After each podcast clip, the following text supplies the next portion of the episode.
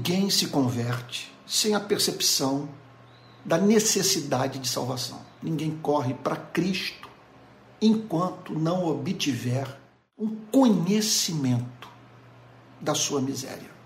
Agora, como nós conhecemos a nossa miséria? Essa é a pergunta que o Catecismo de Heidelberg nos apresenta. Resposta: pela lei de Deus. Vamos ao texto? Romanos capítulo 3, verso 20. Porque ninguém será justificado diante de Deus por obras da lei. Isso é um tema central para as nossas vidas. Como que eu posso ser tido como justo aos olhos de Deus? Vamos tentar entender a relevância de uma pergunta como essa. Deus é santo, portanto, é, por ele ser quem ele é, exige dos seres que fez a sua imagem e semelhança uma vida a ser vivida em harmonia com o caráter do Criador. Você consegue imaginar Deus negociando uma coisa como essa? Se ele existe, ele é santo, é, dá para nós concebermos um Deus que faz pouco caso da forma como nós nos relacionamos com ele e com o próximo? Pois bem, é, nesse sentido, por ele ser quem ele é, ele exige justiça por parte dos homens. E o que significa ser justo? O justo é aquele que vive uma vida de conformidade à lei de Deus. A lei de Deus é aquela que ele revelou na nossa consciência, em especial na sua palavra e que é a expressão do seu caráter. Então, para nós sermos justos aos olhos de Deus, é necessário, portanto, que nós passemos pelo crivo da lei. Pois bem, Romanos capítulo 3, verso 20 declara que por obras da lei ninguém será justificado diante de Deus. Qual a importância de você ser visto como justo diante de Deus? Ora, a Bíblia diz que os justos têm comunhão com Deus, os justos têm a sua oração ouvida por Deus, os justos causam deleite no coração de Deus e só os justos herdarão o reino dos céus. Mas aqui está o apóstolo Paulo declarando que ninguém será justificado Ninguém conquistará essa justiça mediante a qual o ser humano tem acesso à presença de Deus por obras da lei, por obediência à lei, é, por trabalho duro em sujeição à lei. Mas por que é assim? Por que a lei não salva? O apóstolo Paulo declara na parte B do verso 20: Pois pela lei vem o pleno conhecimento do pecado. Deus nunca deu a lei aos seres humanos para que esses fossem salvos e até mesmo alcançassem a santificação. A lei não salva, a lei não santifica. A lei só tem é uma meta precípua: nos convencer da necessidade de redenção. Aí sim, ela pode ser apresentada ao redimido como caminho de vida, mas antes apresentar a lei na expectativa de que uma pessoa alcance a salvação ou se submeta à lei sem ter nascido de novo é radicalmente antibíblico. A lei foi dada para isso, para fazer com que o homem mantivesse contato com a sua miséria. Então ninguém será justificado diante de Deus por obras da lei, pois pela lei, é no contato com a lei que vem o pleno conhecimento do pecado. É, do, é mediante o contato com a lei que nós tomamos consciência do fato que vivemos uma vida repulsiva aos olhos de Deus. Bom, vamos para uma outra pergunta. Hoje a minha, é a minha intenção responder três perguntas, ou melhor, analisar as respostas para três perguntas que são feitas pelo Catecismo de Heidelberg. A segunda de hoje é a seguinte, que na verdade é a quarta do Catecismo o que a lei exige de nós. Então, nós conhecemos a, a nossa miséria mediante o contato com a lei. A lei, portanto, revela que nós somos pecadores. Ela não foi dada para nossa justificação. Ela foi dada para é, despertar dentro de nós o interesse por alcançarmos uma justiça não meritória que não é fruto de desempenho, de performance humana. E aí então, essa questão, quer dizer, que nos ajuda a entender o motivo pelo qual a lei não salva. o catecismo pergunta: o que a lei exige de nós? É conhecendo o que a lei exige de nós que nós percebemos que precisamos de Cristo. O catecismo diz a seguinte coisa: isso Cristo nos ensina num resumo, em Mateus capítulo 22, versos 37, 38, 39 e 40. Amarás o Senhor teu Deus, disse Jesus, de todo o teu coração, de toda a tua alma, de toda a tua força e de todo o teu entendimento. Amarás o Senhor teu Deus de todo o teu coração, de toda a tua alma e de todo o teu entendimento. É segundo o registro de Mateus capítulo 22, 37 a 40. Este é o grande primeiro mandamento. Agora, o segundo, disse o Senhor Jesus, semelhante a este é: amarás o teu próximo como a ti mesmo.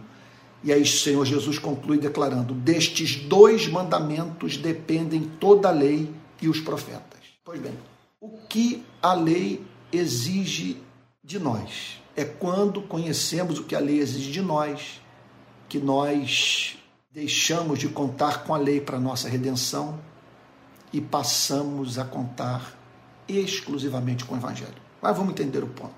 A lei pede amor. Por que a lei pede amor? Porque Deus é santo. Porque Deus é amor. Porque Deus fez os seres humanos para reproduzirem o seu caráter. Se os seres humanos não viverem é, sob essa. Meu Deus, como que eu poderia dizer?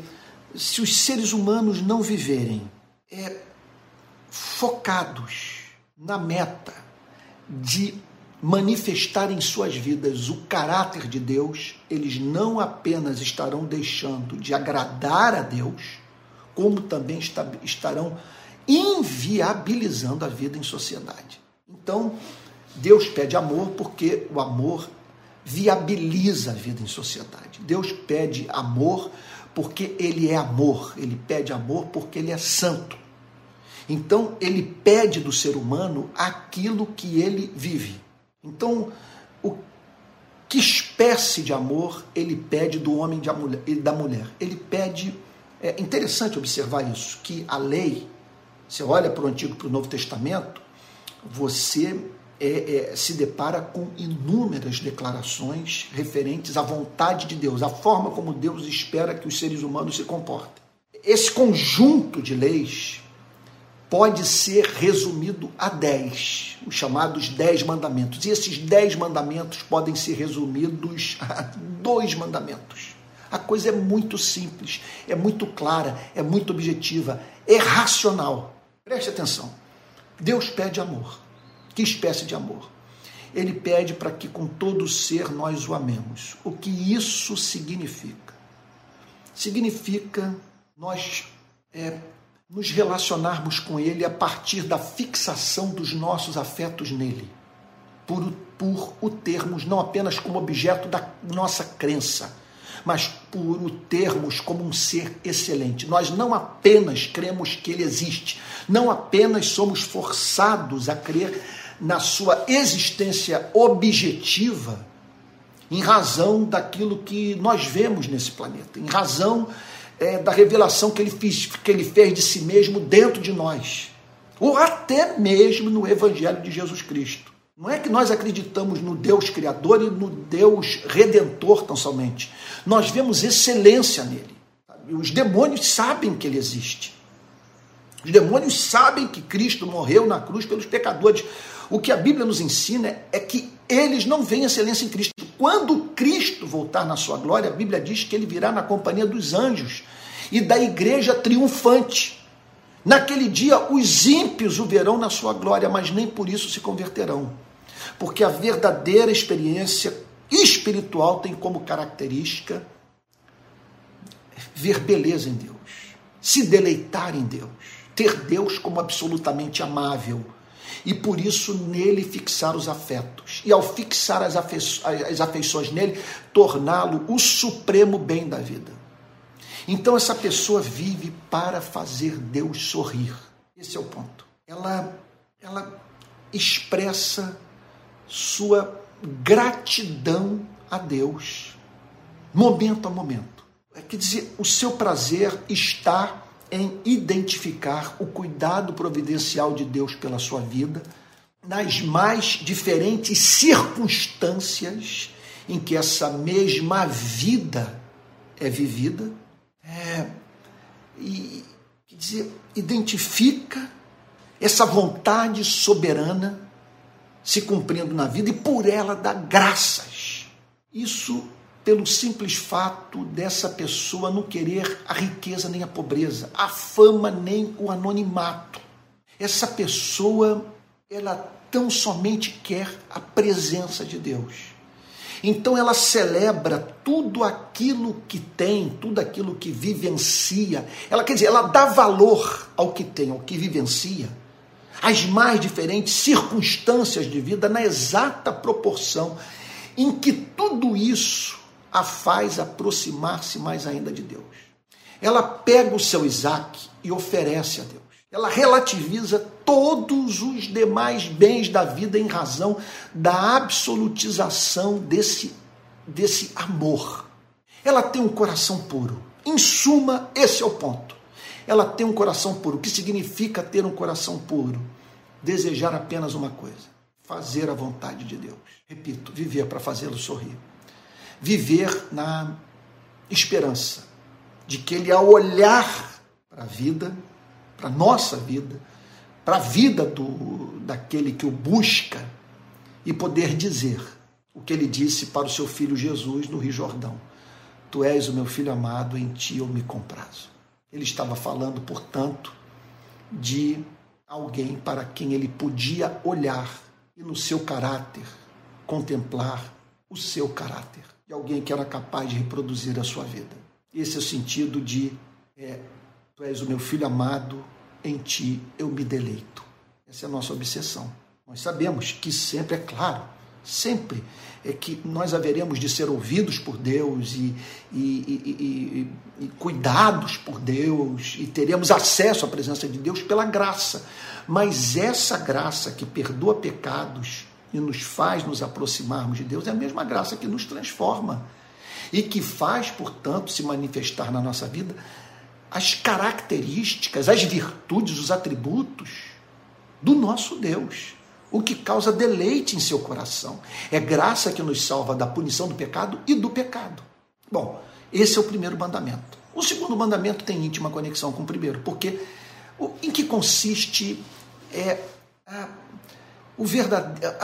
Meu Deus, é, em que consiste a ética cristã? A ética cristã ela tem como fundamento, como princípio maior, amar a Deus e amar a tudo que Deus ama.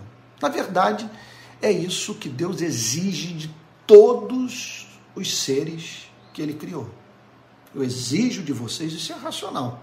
Isso faz todo sentido, não poderia ser diferente. Eu exijo de vocês que vocês vivam a vida que eu vivo.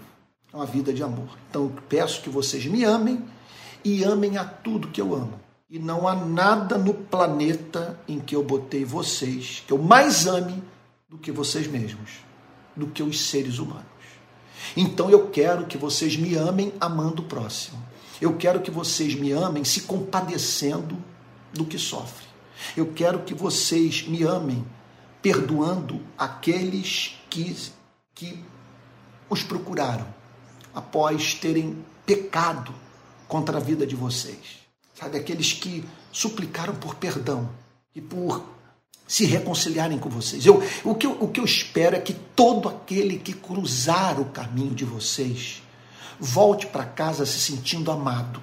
O que eu quero é que uma pessoa, após o encontrar, possa ser habilitada a dizer: Eu não me lembro de ter sido tratado com tanto respeito em toda a minha vida. O que, que significa amar ao próximo? Significa você jamais se alegrar quando ele tropeça e cai, quando ele sofre, quando ele agoniza.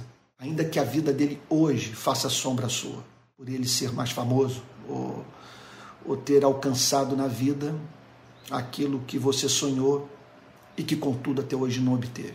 Amor, portanto, é você chorar com os que choram e se alegrar com os que se alegram.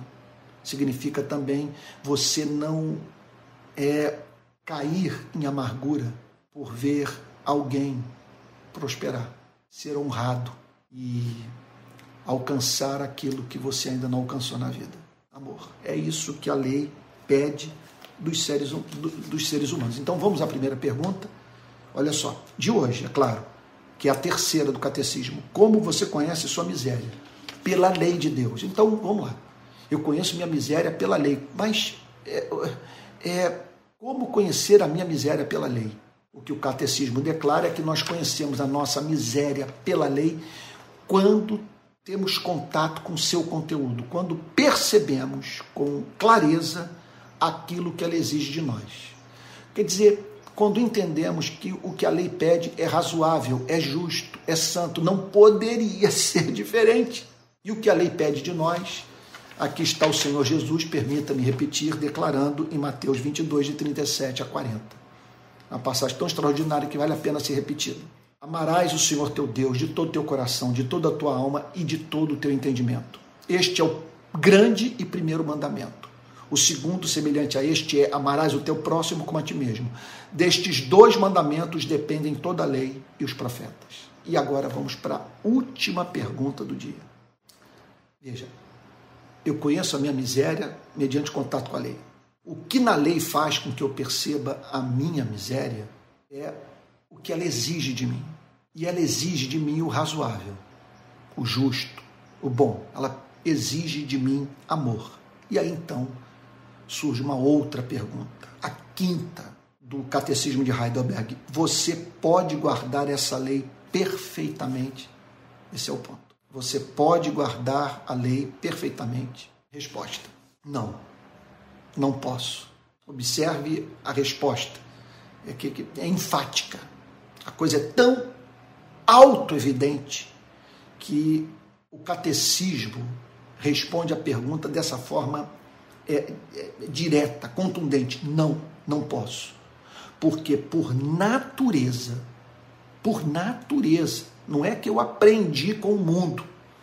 Eu nasci assim, porque por natureza sou inclinado a odiar a Deus e a meu próximo.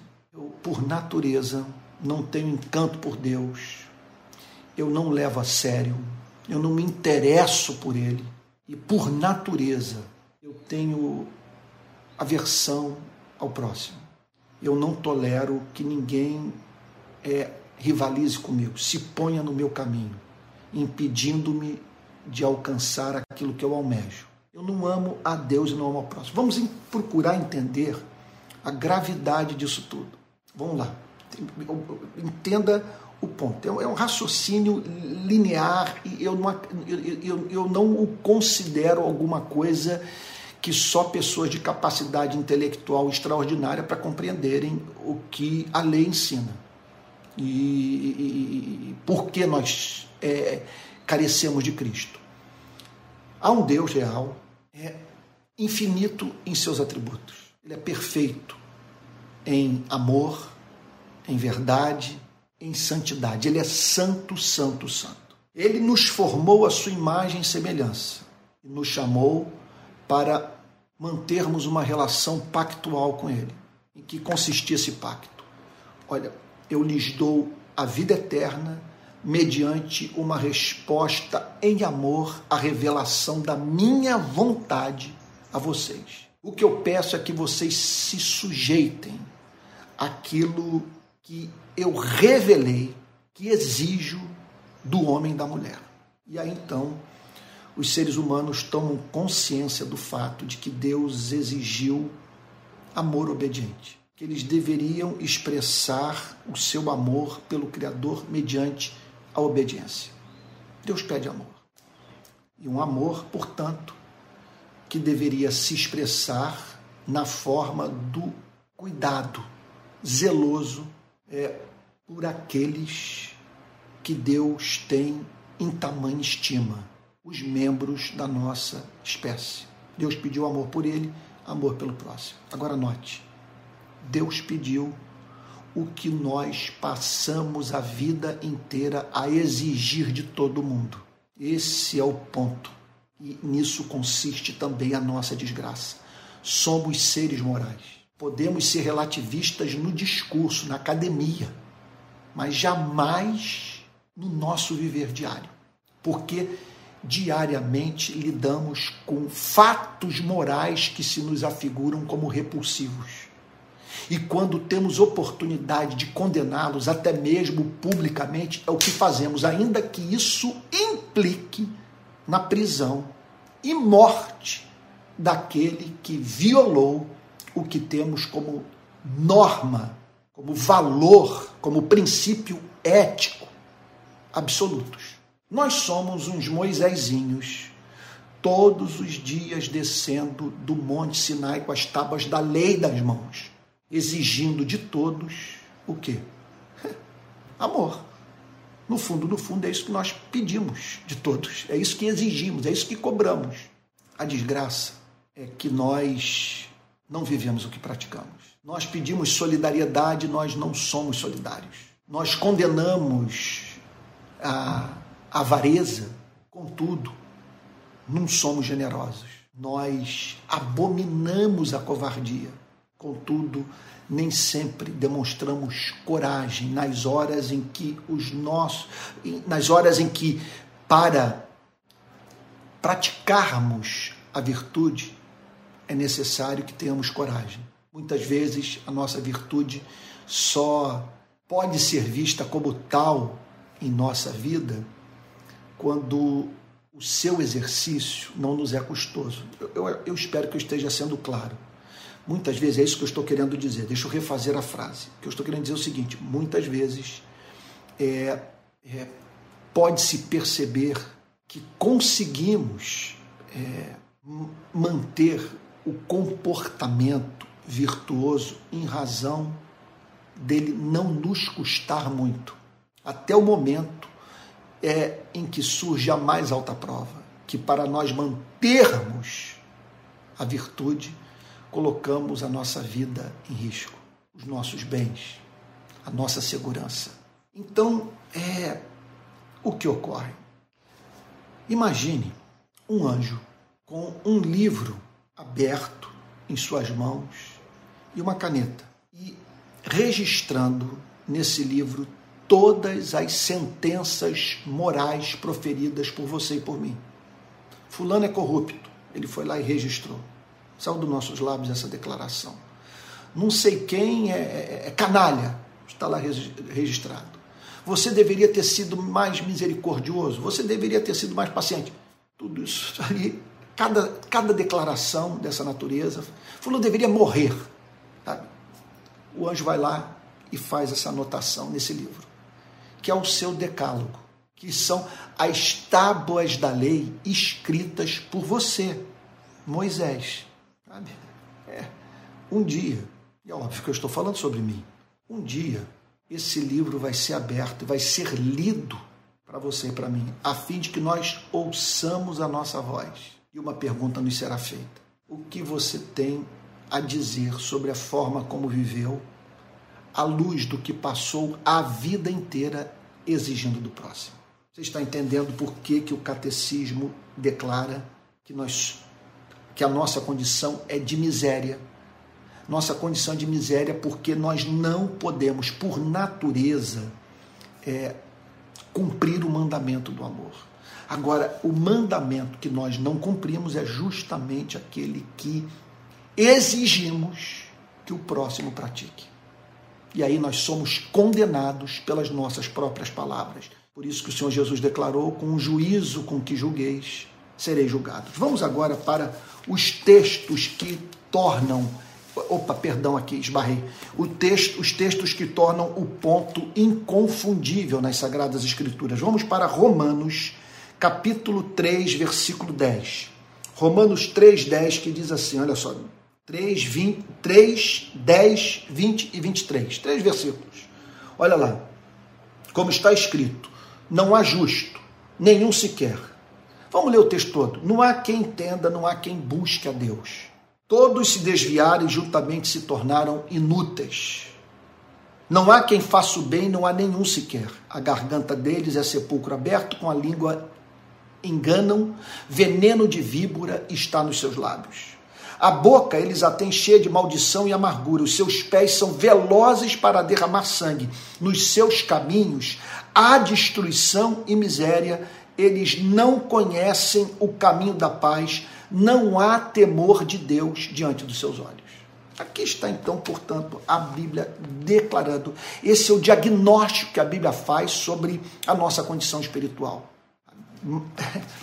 Um pouco antes, o apóstolo Paulo também faz uma declaração profundamente reveladora da forma como vivemos, da nossa condição espiritual. Ele diz assim: olha só, Romanos capítulo 1, versículo 28. E por haverem desprezado o conhecimento de Deus, o próprio Deus os entregou a um modo de pensar reprovável, para praticarem coisas que não convêm. Estão cheios de todo tipo de injustiça, perversidade, avareza e maldade. Estão cheios de inveja, homicídio, discórdia, engano e malícia são difamadores, caluniadores, inimigos de Deus, insolentes, arrogantes, orgulhosos, inventores de males, desobedientes aos pais, insensatos, desleais, sem afeição natural e sem misericórdia. Embora conheçam a sentença de Deus de que os que praticam tais coisas são passíveis de morte, eles não somente as fazem, como também aprovam os que as praticam. E aí o texto prossegue dizendo: Por isso, você é indesculpável. Quando julga os outros, não importando quem você é. Pois naquilo que julga o outro, você está condenando a si mesmo porque pratica as mesmas coisas que condena. Outra passagem, 1 João, capítulo 1, versos 8, 9 e 10. Primeira epístola de João, okay? capítulo 1, versos 8, 9 e 10. Se dissermos que não temos pecado nenhum, se dissermos que nós nunca machucamos ninguém e que jamais tratamos a Deus com indiferença, a nós mesmos enganamos e a verdade não está em nós. Se confessarmos os nossos pecados, Ele é fiel e justo para nos perdoar os pecados e nos purificar de toda injustiça. Se dissermos que não temos pecado, que não cometemos pecado, perdão, fazemos dele um mentiroso e sua palavra não está em nós. A doutrina é amplamente estabelecida pelas Sagradas Escrituras. Um outro texto também impressionante é Jeremias capítulo 17. Olha lá. Vamos para Jeremias, livro do profeta Jeremias. Deixe-me ver aqui. aqui. Jeremias capítulo 17. Essa é uma passagem clássica que aparece frequentemente é, nas obras sobre teologia calvinista. Olha lá, vamos lá. Jeremias Eita ferro. Capítulo 17. O oh, perdão, capítulo 7, versículo 23. Jeremias, capítulo 7, verso 23 diz assim: Jeremias, perdão, deixa eu Eita ferro, deixa eu ver aqui. Jeremias, gente, é capítulo 17 mesmo. Olha, vocês me perdoem que o vídeo vai assim mesmo, eu não edito, tá bom? Vai com todos os erros. Capítulo 17, meu Deus do céu versículo 9, diz assim: Jeremias, enganoso é o coração mais do que todas as coisas, desesperadamente corrupto. Quem poderá conhecê-lo? Jeremias, capítulo 17, versículo 9. Romanos, capítulo 7, verso 23. Romanos, capítulo 7, verso 23. Outra passagem que fala sobre a impossibilidade do homem cumprir a lei. Romanos 7, 23 diz assim: é, Mas vejo nos meus membros outra lei, que guerreando contra a lei da minha mente me faz prisioneiro da lei do pecado que está nos meus membros. Essa é a condição dos seres humanos. Romanos 8, capítulo, versículo 7. Romanos capítulo 8, versículo 7 diz assim: Porque a inclinação da carne Todos os seres humanos nascem na carne. Todos, a, a, inclinação da carne é inimizade contra Deus, pois não está sujeita à lei de Deus, nem mesmo pode estar. Assim é o homem por natureza, inclinado a viver sob os ditames da carne. Uma outra passagem também muito importante para que o ponto fique definitivamente estabelecido na nossa cabeça. Efésios capítulo 2, Efésios capítulo 2, versículo 3. Vamos lá. Efésios 2:3 que diz assim: Entre eles também nós todos andamos no passado, falando sobre os cristãos antes de ter um encontro com Cristo. Entre eles todos nós também, to, dentre eles também, nós todos andamos no passado, segundo as inclinações da nossa carne, fazendo a vontade da carne e dos pensamentos. E éramos, por natureza, filhos da ira, como também os demais. Éramos, por natureza, filhos da ira. Não é uma coisa que nós aprendemos, é uma coisa com a qual nascemos. Nós estamos aqui entrando no campo da doutrina da incapacidade total, que nós vamos ver mais adiante no exame do Catecismo de Heidelberg. Então eu penso que essas passagens são suficientes para o estabelecimento do ponto. Então vamos fazer uma breve revisão e assim concluirmos mais essa classe de escola dominical. Vamos lá. Vamos tentar entender a, a, a linha de pensamento. Na primeira pergunta, o catecismo levanta a seguinte questão: qual é o seu único conforto na vida e na morte? Aí nos apresenta é, a vida bem-aventurada. Quem pode ser considerado feliz nesse planeta? O catecismo diz o seguinte coisa: o meu único conforto é que corpo e alma, na vida e na morte, não pertenço a mim mesmo, mas ao meu fiel Salvador Jesus Cristo, que ao preço do seu próprio sangue pagou totalmente por todos os meus pecados e me libertou completamente do domínio do pecado. Ele me protege tão bem que, contra a vontade de meu Pai do céu, não perderei nem um fio de cabelo. Essa é a vida bem-aventurada. Na verdade, tudo coopera para o meu bem, o seu propósito para a minha salvação. Portanto, pelo seu Espírito, ele também me garante a vida eterna e me torna disposto a viver para ele daqui em diante de todo o coração. E aí, uma segunda pergunta: meu Deus, isso aí é, é, é, é a descrição da verdadeira vida. E aí vem a outra questão. O que você deve saber para viver e morrer nesse fundamento? Eu devo, primeiro lugar, saber como são grandes meus pecados e minha miséria. Segundo lugar, como sou salvo de meus pecados e minha miséria. Terceiro lugar, como devo ser grato a Deus por tal salvação. Aí entramos nas perguntas de hoje. É uma sequência. Repito, o pensamento é bem linear. Como você conhece a, miséria, a, a sua miséria? Quer dizer, eu só posso viver essa vida bem-aventurada se conhecer minha miséria. Como que eu conheço a minha miséria a fim de que me desespere por Cristo e me aproxime dele como faminto em busca do pão, como sedento em busca das fontes das águas vivas. Olha só, pela lei de Deus. Eu conheço a minha miséria pela lei de Deus. O que a lei exige de nós? É quando eu conheço o conteúdo da lei que eu percebo a, o meu estado de perdição. Porque a lei exige amor.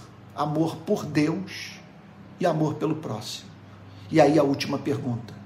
Você pode guardar essa lei perfeitamente? Você ama a Deus e ao próximo? E aí então a resposta final: não. Eu não posso guardar essa lei, porque por natureza, e nós vimos aqui as passagens que falam, portanto, da incapacidade total de o homem fazer a vontade de Deus.